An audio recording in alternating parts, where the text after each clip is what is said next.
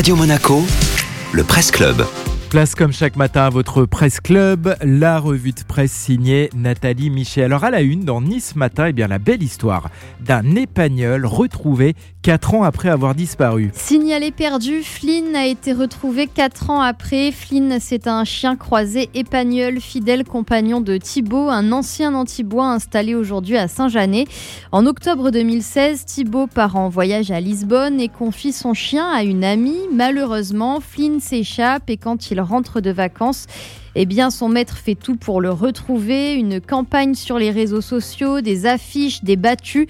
Après plusieurs mois de recherche, Thibaut se met à envisager le pire, mais l'espoir demeure.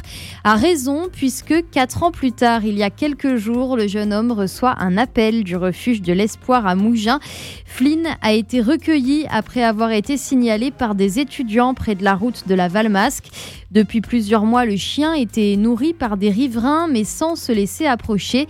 En remontant le fil des disparitions des années précédentes, Flynn est identifié, mais il faut déployer beaucoup d'imagination pour réussir à le capturer.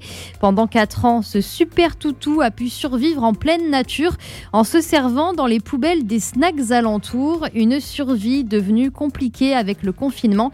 Voilà pourquoi Flynn a commencé à se rapprocher des habitants.